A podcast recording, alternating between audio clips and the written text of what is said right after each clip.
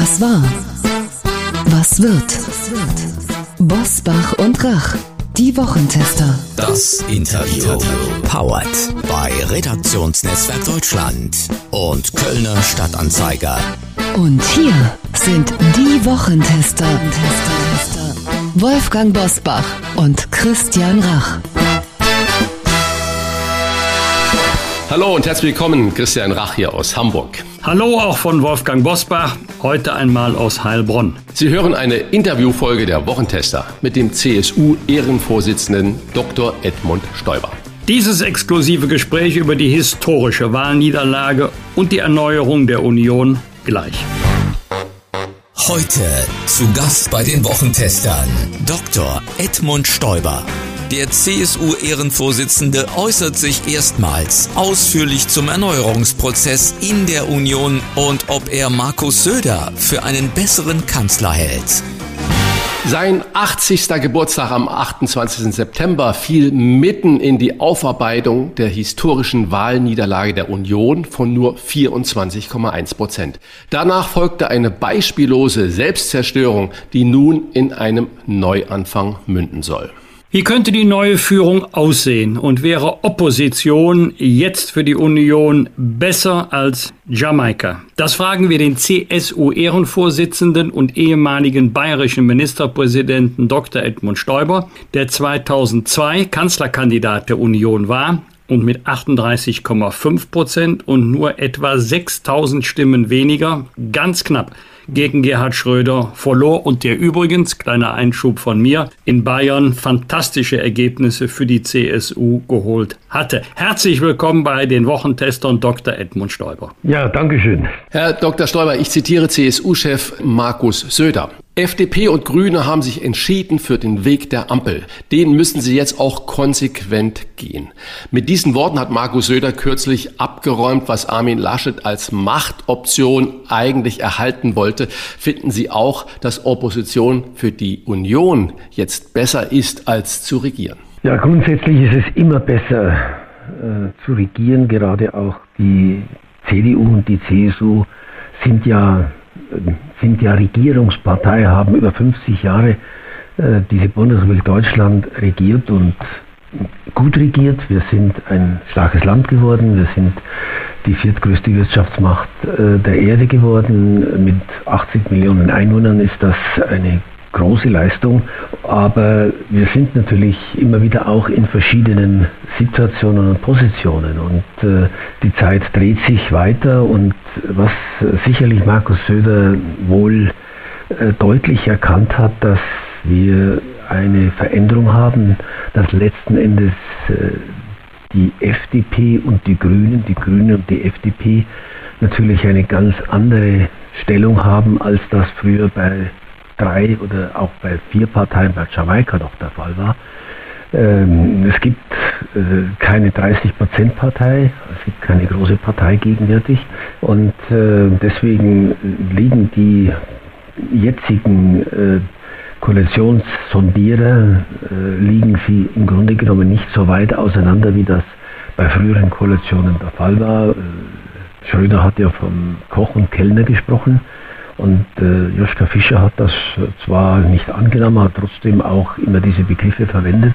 Das ist heute nicht mehr vorstellbar. Das sind Veränderungen und das Zusammengehen, das erste Gespräch, dass das zwischen den Grünen und der FDP, der FDP und den Grünen stattgefunden hat, zeigt natürlich, dass bei diesen beiden Parteien ja der Schlüssel für diese Koalition liegt. Und ich glaube, dass das richtig erkannt worden ist. Natürlich ist das immer eine Option, wenn diese Möglichkeit scheitert, die Ampel scheitert, aber so wie das aussieht, äh, gehe ich nicht davon aus und letzten Endes äh, muss sich die Union, muss sich die CDU im Besonderen jetzt äh, neu ordnen, um eben die wohl, äh, die wohl neue Aufgabe Opposition wirklich zu beherrschen. Das ist eine gewaltige Umstellung, wenn man 16 äh, Jahre äh, regiert hat äh, und jetzt dann in die Oppositionsrolle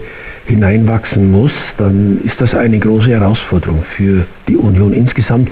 Wir werden die bestehen, aber da ist natürlich auch eine gewisse Neuordnung notwendig. Die 24,1 Prozent für die Union sind nicht nur das Ergebnis von Armin Laschet. Auch die CSU hat mit 31,7 das schlechteste Ergebnis bei einer Bundestagswahl seit 1949 eingefahren. Was war es? Es gibt ja nie nur einen Grund, es ist meistens ein Bündel von Gründen. War es die mangelnde Geschlossenheit der Schwesterparteien? Waren es die falschen oder zu wenige Themen? Oder war es das fehlende Narrativ, das den Wahlkampf der Union hätte tragen können oder tragen müssen? Wissen Sie, äh, jetzt äh, ist ja die Union gerade dabei, dies also aufzuarbeiten. Die CDU hat sich ja ein, eine große Aufgabe gestellt, die letzten Endes dann auch hinführt zur Kreisvorsitzendenkonferenz. Das ist ja ungewöhnlich für die äh, CDU, so hineinzuhören in die Basis. Und äh, ich glaube, das wird alles jetzt mal entscheiden, wie die CDU ihren neuen Vorstand wählen wird, äh, ihre neuen Vorsitzenden oder ihre neue Vorsitzende. Und äh, in diesen, äh, jetzt von außen her als Ehrenvorsitzender äh, der Schwesterpartei hier äh, jetzt Wahlanalysen vorzunehmen, äh, das gehört sich ehrlicherweise nicht. Das sage ich Ihnen ganz offen, äh, weil man natürlich der CDU jetzt hier von außen keine Ratschläge erteilen will. Aber es ist sicherlich so, ich habe ja nun alle, ja, alle Kanzlerkandidaturen der Union aus der Ferne und dann jahrzehntelang aus der Nähe erlebt.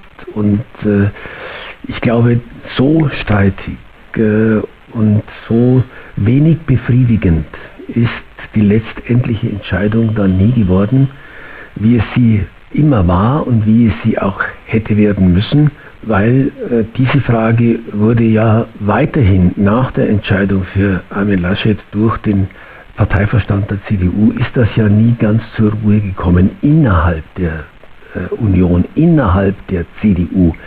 Und äh, ich glaube, dass äh, man das einfach sehen muss und deswegen ja auch die Antwort, wir wollen jetzt äh, über die Situation der CDU mit den Kreisvorsitzenden reden, um die Basis so einzubeziehen, wie sie wohl äh, hätte einbezogen werden wollen, wenn man die Debatten vor der Entscheidung für Armin Laschet sich nochmal vergegenwärtigt. Ich muss da aber nochmal auf Markus Söder äh, zurückkommen, Herr Dr. Stoiber. Äh, Sie waren 14 Jahre äh, Ministerpräsident in Bayern, dann kam kurz, glaube ich, Günter Beckstein mit ein oder zwei Jahren und dann Horst Seehofer zehn Jahre und seit 2018 ist es Markus Söder. Mhm. Äh, und nun könnte man ja sagen, mit den ständigen Sticheleien von Söder gegen Armin Laschet schadet er natürlich nicht nur der CDU oder auch Armin Laschet, sondern vielleicht verspielt ja Söder auch seine politische Zukunft damit, weil wie soll man ihm denn glauben oder Vertrauen aufbauen? Übertreibt Söder mit seiner One-Man-Show? Nein, das ist einfach auch ein Klischee. Ich sage nochmal, die Entscheidungen müssen ja befriedend sein. Wenn sie streitige Entscheidungen gibt es immer in der Politik. Und am Ende müssen diese Entscheidungen aus sich heraus auch dann akzeptiert werden. Und sie sind natürlich nicht von der Mehrheit oder von 100 Prozent oder wie Sie das nennen wollen, sie sind in der Basis der CDU immer wieder in Frage gestellt worden. Das alleine jetzt äh, auf Markus Söder äh, zu konzentrieren, wäre falsch, denn er hat die Entscheidung letztendlich akzeptiert hat, auch letztendlich mit seinem Parteitag ein klares Bekenntnis abgegeben. Aber das Problem lag sozusagen in der Entscheidung selber, äh, dass hier die Basis, wenn Sie so wollen, und die Meinung der Basis, die Stimmung der Basis eben zu wenig mit berücksichtigt wird. Demokratie und in unserer demokratischen äh, Entwicklung haben, wir haben ein Stück direkte Demokratie sehr stark mitbekommen durch die verfeinerten und täglichen Meinungsumfragen, nicht jetzt nur zu Personen, sondern zu allen Fragen, die täglich anstehen. Also sind Sie für die Ampel? Sind Sie für, äh, für Jamaika? Was halten Sie richtiger? Und, und, und. Es werden alle Fragen heute äh, in einer ja, in einer Weise abgefragt und die spielen natürlich für die Meinungsbildung heute eine große, vielleicht sogar eine größere Rolle. Und äh, deswegen äh, muss man sicherlich heute mehr äh, als Führung auch hineinhören, wie sieht es denn in der Stimmungslage des Volkes aus und wie, wie sieht es in der Stimmungslage äh, des, äh, meiner Partei aus? Und äh, ich muss ja immer wieder sagen, in der Politik sind Stimmungen auch Fakten.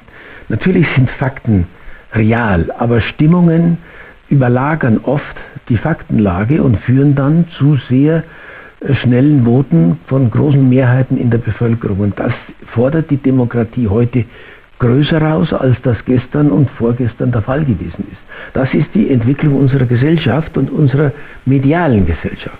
Die CSU-Kandidatin mit dem besten Erststimmenergebnis, Emmy Zollner aus Kulmbach, hat nach ihrem Wahlsieg mit 47,8 Prozent Erststimmen den Bundestagspräsidenten Wolfgang Schäuble kritisiert. Vorwurf, bei der Findung des Kanzlerkandidaten wurde die Basis ignoriert. Das seien Entscheidungsprozesse wie vor 100 Jahren gewesen. Was muss sich jetzt gegen diese sogenannte Hinterzimmerpolitik ändern? Bist du selber Anhänger einer Mitgliederbefragung oder gar eines Mitgliederentscheids über die zukünftige ja, Führung, jetzt mal unabhängig davon, wer an der Spitze stehen könnte oder sollte? Das ist ja richtig. In beiden Satzungen, sowohl in der CDU als auch bei der CSU, ich bleibe mal bei der Union, sind ja Mitgliederbefragungen äh, zu Entscheidungen, auch zu personellen Entscheidungen ja verankert, fest verankert. Da gab es ja große Diskussionen. Ob man diese äh, Mitgliederbefragung, ob man danach vorgeht, das muss letzten Endes jetzt äh, die CDU, das muss der Vorstand der CDU entscheiden unter der Berücksichtigung der Diskussionen, die insgesamt in der, äh, in der Partei äh, geführt werden. Und äh, äh, ich bin da jetzt bestimmt nicht festgelegt. Das muss die, das muss die, die, die das muss die CDU entscheiden. Wir haben wir haben eigentlich eine, natürlich, ich sage eigentlich eine repräsentative Demokratie. Und äh, die repräsentative Demokratie bedeutet natürlich auch, dass die Parteien 400.000 Mitglieder letzten Endes sich in Gremien gebildet haben, die für sie entscheiden, bis hin sozusagen zum Parteitag. Und äh, diese Struktur hat sich auch bewährt. Aber mein Einwand, wir haben heute eine ganz andere Kommunikation als vor 20, 30, 40, 50 Jahren. Eine viel direktere Kommunikation zwischen den Menschen, den Personen. Und deswegen äh, muss natürlich auch äh, in den Zeiten des Netzes, muss natürlich auch von der jeweiligen Führung mitbedacht werden, wie ist denn letzten Endes hier die Stimmung in äh, Bremen, wie ist sie in Hamburg, wie ist sie in Nordrhein-Westfalen äh, oder auch in den einzelnen, wie ist sie in den Städten und auf dem Land. Und das muss heute anders mit einbezogen werden. Das äh, ja, ist ja, hat ja, haben ja die Parteien ja auch erkannt, indem sie frühzeitig eben diese Mitgliederbefragungen äh, äh, praktisch möglich gemacht haben. Natürlich führt so eine Mitgliederentscheid nicht in allen Fällen äh, zu befriedigenden Lösungen. Denken Sie nur mal, Sharping ist durch die Mitgliederbefragung oder durch den Mitgliederentscheid zum Spitzenkandidaten erkannt, äh, ernannt worden. Am Ende wurde es dann doch Gerhard Schröder. Äh, Sie denken Sie an die Mitgliederentscheid in Baden-Württemberg innerhalb der CDU zwischen Günter Oettinger und äh, Frau Schawan. Äh, heute sagen die Kollegen in Baden-Württemberg, ja, das war ein zweischneidiges Schwert, das hat auch viel äh, Unruhe und vielleicht auch viel Konflikte ausgelöst. Das muss man immer von Fall zu Fall äh, sehen und äh, darum ringt ja jetzt auch die CDU und da spielen sicherlich äh, die spielt sicherlich der Weg, den der Vorstand mit Laschet gemacht hat, äh, Kreisvorsitzenden einzuladen und mit denen über, auch über diese Frage zu diskutieren. Ich halte das für die absolut richtige Maßnahme, gerade auch die Erfahrungen aus dieser äh, Entscheidung Kanzlerkandidatur, die dann von dem Bundesvorstand der CDU mit großer Mehrheit, aber doch mit streitigen Beiträgen geleistet worden ist und die, das sage ich nochmal, die nicht befriedet hat, die natürlich auch in der CDU weiter diskutiert worden ist. Und das war eigentlich äh, das entscheidende Problem. Ich glaube nicht. Herr Schreiber, darf, darf, ich Sie da kurz unterbrechen? Die Frage, äh, diese Woche haben wir ja gehört, dass Annegret Kramp-Karrenbauer, die noch Verteidigungsministerin, Peter Altmaier, der noch Wirtschaftsminister, sogar auf ihr Bundestagsmandat äh, verzichten, weil sie sagten, nee, wir wollen die Erneuerung einleiten. Sogar Wolfgang Schäuble hat jetzt äh, kundgetan, vermutlich nicht einfach, dass er aber auf Vorstandsposten verzichtet. Meine Frage an Sie, wie jung darf denn eine CDU-Führung sein? Jetzt egal, ob man Mitgliederbefragungen macht oder das über die Kreisvorsitzenden regelt, wenn sich jetzt Friedrich Merz, der ebenfalls, glaube ich, auch schon 65 ist, nochmal zur Wahl stellen würde, würde sowas nicht die Erneuerung der Union verhindern? Also die Frage, wie jung darf denn eine CDU sein, ohne auch die Altvorderen dabei zu verbrellen oder ja, zu vergessen? Aber das, da, gibt's doch kein, da gibt es doch keine Direktive. Natürlich, jede Gesellschaft, die heutige des Jahres 2021 ist eine andere als die des Jahres 2000, also als ich äh, Kanzlerkandidat war und natürlich auch 20 äh, Jahre vorher, ob das die 80er Jahre waren. Heute haben wir andere Erfahrungen, die jungen Leute haben andere Erfahrungen, andere Probleme als die jungen Leute vor 30 oder 40 Jahren. Sie haben andere Einstellungen.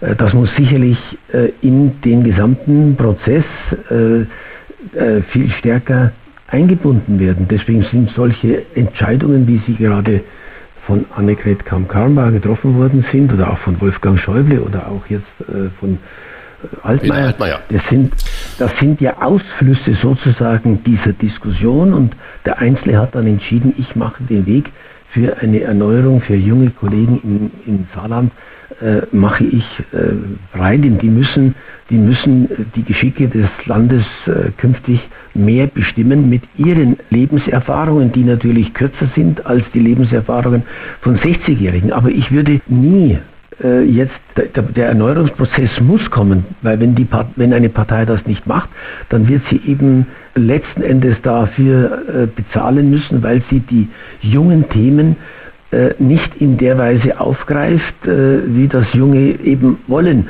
Und natürlich Sie sehen das ja auch, dass, dass die Menschheitsaufgabe Klimaschutz ist natürlich, auch wenn Sie mal differenzieren, ist natürlich bei den Jungen ein ganz, andere, ein ganz anderer Schwerpunkt als bei den äh, Älteren sieht man ja bei den Umfragen. Trotzdem ist es eine Gesamtaufgabe und ich würde nie jung gegen alt konfrontativ ausspielen. Das muss sich entwickeln und eine Volkspartei hat das immer geschafft und muss das heute natürlich genauso schaffen und äh, deswegen glaube ich, wird das ja auch ein wichtiger Teil der Debatte des Vorstandes mit äh, der Basis mit den Kreisvorsitzenden sein und auch dann klar und deutlich zu sagen, der gesamte Vorstand muss nach, diesem, äh, nach dieser äh, Bundestagswahl neu besetzt und neu gewählt werden. Jeder muss sich sozusagen dem Votum stellen, auch dem Votum oder der Stimmungslage in, den Kreisvorsitz in der Kreisvorsitzendenkonferenz. Also ich glaube, man muss jetzt die Entwicklung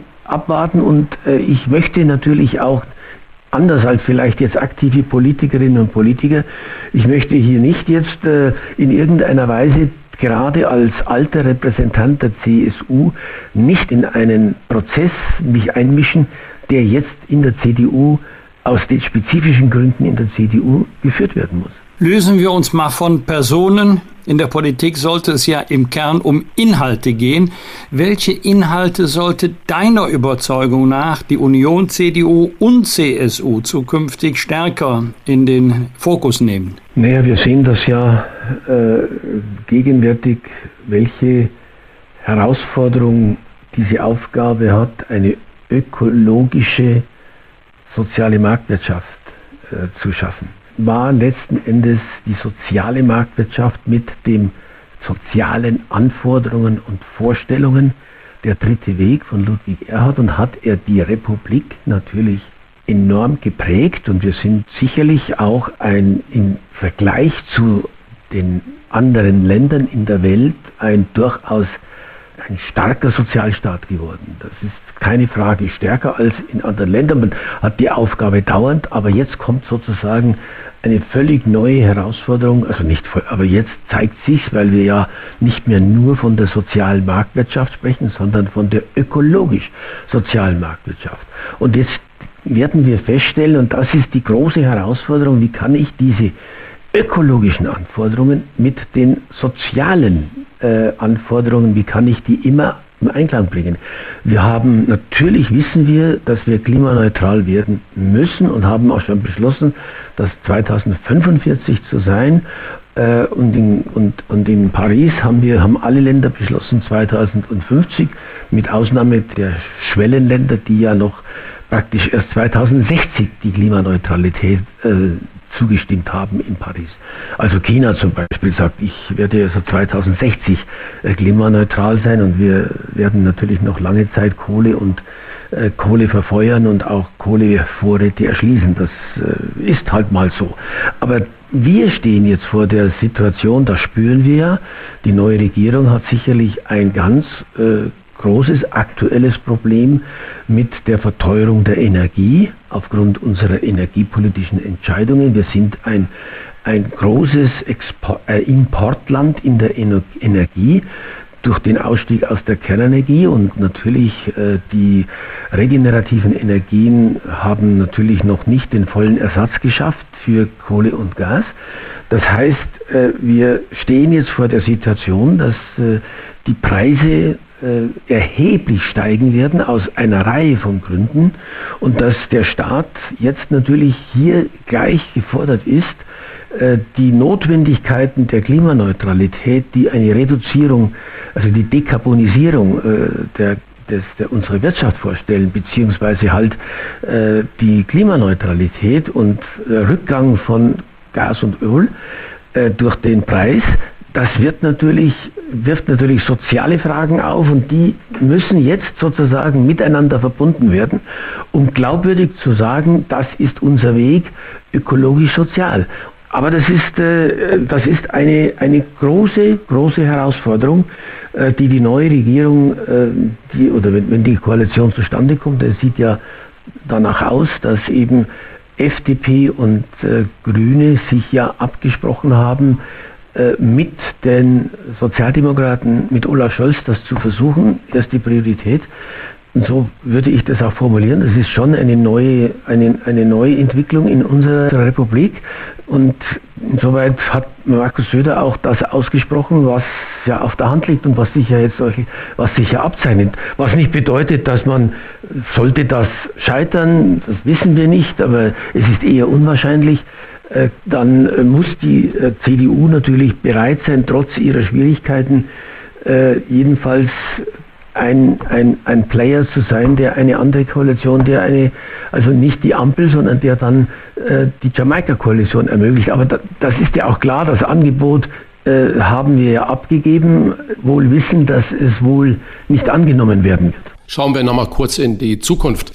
Wenn ich äh, sehe und lese, dass die FDP und die Grünen die meisten jungen Erstwähler für sich begeistern konnten. Sogar, man höre und staune, die FDP. Und wenn man dann weiß, dass die FDP ja auch den ökologischen Umbau des Staates fordert, bei gleichzeitiger wirtschaftlicher Stabilität, also anders als jetzt die Grünen sagen, wir brauchen Schulden, Schulden, sagt die FDP, ohne Schulden müssen wir das hinbekommen und gibt da auch dann Programme. Das hat scheinbar viele junge Menschen auch begeistert und deswegen haben viele Junge die FDP gewählt. Müsste sich jetzt die Union, wenn wir in die Zukunft der Union schauen, wieder stärker auf ihren Wirtschaftskompetenz und auch sich eine ökologische Kompetenz äh, zuschreiben lassen, sich darauf besinnen und dann mal auch die Frage, äh, wie sieht es mit der Tendenz aus, dass die Union sich dann auch wieder Richtung Konservatismus äh, sich entwickeln muss? Ja gut, ich meine, es ändert ja nichts an den, an den Wurzeln, die äh, für die Union verbindlich sind, also jedenfalls die Wurzeln. Wir haben eine, eine liberale Wurzel, wir haben eine konservative und eine christliche Wurzel. Und äh, man, danach bemisst sich das alles. Es ist immer eine Frage, wo haben wir Defizite, wo haben wir äh, Nachholbedarf. Und das ist ja immer auch die Notwendigkeit, aus einem aus einer Wahlentscheidung eben Schluss zu folgern, was ist schlecht gelaufen, was ist schief gelaufen, was ist organisatorisch schlecht gelaufen. Darüber reden wir jetzt nicht, sondern was ist inhaltlich. Und dass uns das natürlich umtreibt, wir waren immer auch stolz, dass wir in vielen Wahlen immer auch äh, den größten Anteil oder einen großen Anteil der Jungwähler haben, was ja für Zukunft steht.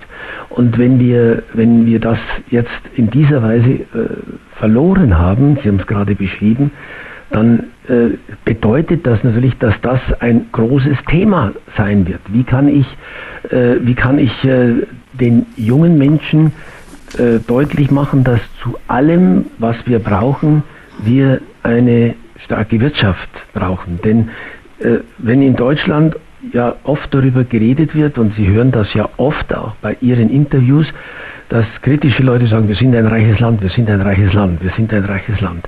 Äh, das ist äh, die Stereotype und ein reiches Land muss sich dieses und jenes und jenes doch locker leisten können.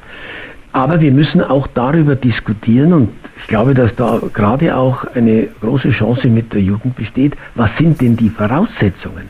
Wir diskutieren natürlich richtigerweise und sehr viel die Verteilungsfragen. Aber wir müssen auch äh, sehen, dass wir, und dann komme ich wieder zu dem Thema, wir sind eine Industriegesellschaft, wir sind abhängig von der Energie, äh, wir können diese Energie gegenwärtig selber noch nicht äh, voll liefern. Wir sind also abhängig von Importen. Und wir müssen wirklich alles daran setzen, dass wir weniger abhängig werden von den Energieimporten und stärker wieder, gerade auch durch regenerative Energien, ein starkes Industrieland sind, das eigene Energien hat. Ich will ja nur mal beschreiben, was haben wir denn entschieden, als wir aus der Kernenergie ausgeschieden sind letztendlich im Jahre 2022, also nächstes Jahr wird das alles abgestellt. Äh, wir wollten natürlich mit den großen Leitungen 1000 Kilometer äh, Südlink und Südostlink waren wir damals der Meinung, wir hätten diese, diese Leitungen werden wir in fünf Jahren haben und dann haben wir eine ganz andere Möglichkeit mit dem, mit dem, mit der Windenergie zu operieren, der ja im, im Norden äh, in hohem Maße auf, in der Nordsee und in der Ostsee vorhanden ist und den nach Süden zu leiten. Äh, wir stellen fest, dass der Weg äh, dieser Leitungen, dass das nicht stimmte. Also man muss sich jetzt mal die Frage wirklich stellen, warum äh, kommen wir mit unseren Planungen nicht zurande? Warum brauchen wir so lange, bis wir so etwas machen und kommen dann in die Situation, dass wir also zum Schluss noch Atomstrom aus Tschechien importieren müssen? Das wäre ja wirklich eine, ein Desaster wenn, wenn wir das sozusagen äh, machen müssten, weil wir das, was wir vorhatten, mehr regenerative Energien zu erzeugen, dass wir das aus den Gründen, die ich gerade genannt habe, äh, nicht haben. Also zunächst ging es mit den großen Initiativ Bürgerinitiativen, die gegen diese Leitungen regional sind, so grün die Leute vielleicht auch sind, die da in den Bürgerinitiativen sind, aber da spielt dann nicht äh, die regenerative Energie eine entscheidende Rolle, sondern eben die Verschandelung der Heimat oder was auch immer. Und diese Frage, glaube ich, was ist die Voraussetzung, dass wir sozusagen ein starkes Land sind, das äh, weit über 1000 Milliarden jedes Jahr in den Sozialstaat investieren kann, was viele Länder nicht in dieser Größenordnung tun können. Darüber wird ist auch im, im, Wahlkampf jetzt wenig darüber geredet worden, sondern es sind die ungerechten Vermögensverhältnisse gewesen, die sozialen Probleme mit Mindestlohn und alles wichtig, alles richtig. Aber über die Frage, wie können wir eigentlich ein starkes Wirtschaftsland bleiben, äh, jetzt äh, bei diesen Veränderungen, äh, Stichwort Energie, das ist eine der entscheidenden Fragen und die kommt jetzt mit der, mit der enormen Verteuerung von den fossilen Stoffen, Öl und Gas, ist gegenwärtig knapp, ist gegenwärtig teuer, bedeutet für die Leute riesige Ausgaben für Wohnen und Heizen und sie werden gezwungen werden, äh, neue Prioritäten dazu setzen und das bedeutet, sie können sich manche Dinge nicht leisten, weil das, was sie unbedingt brauchen, geheizte Wohnung, äh, wird eben teurer. Das und da auch noch gewollt, weil wir ja letzten Endes ja auch den Verbrauch von fossilen Stoffen verteuern wollen. Also das ist eine Riesenherausforderung, die jetzt auf die neue Regierung aktuell gleich zustößt und hier wird sich zeigen, dass wir es glaubwürdig hinbekommen, ökologisch und sozial miteinander zu verbinden. Welche Themen sind für die Zukunft unseres Landes von besonderer Bedeutung? Welche politischen Schwerpunkte sollte die Union in ihrer Argumentation setzen? Und ist Opposition vielleicht doch besser als Koalition? Kommt die Ampelkoalition zustande oder am Ende doch Jamaika? Darüber haben wir gesprochen mit dem CSU-Ehrenvorsitzenden Dr. Edmund Stoiber, bei dem wir uns sehr herzlich bedanken. Ich auch. Dankeschön. Alles Gute. Ja, danke Ihnen. Danke. Das waren die Wochentester, das Interview mit Unterstützung vom Kölner Stadtanzeiger und dem Redaktionsnetzwerk Deutschland. Wenn Sie Kritik, Lob oder einfach nur eine Anregung für unseren Podcast haben, schreiben Sie uns auf unserer Internet- und auf unserer Facebook-Seite. Fragen gerne per Mail an kontakt@diewochentester.de und wenn Sie uns auf einer der Podcast-Plattformen abonnieren und liken, dann freuen wir uns ganz besonders. Danke für Ihre Zeit. Die neue reguläre Folge hören Sie am Freitag, Punkt 7 Uhr. Bitte die Wochentester einschalten. Was war? Was wird? Wolfgang Bosbach und Christian Rach sind die Wochentester. Ein Maßgenau Podcast. Powered bei Redaktionsnetzwerk Deutschland und Kölner Stadtanzeiger.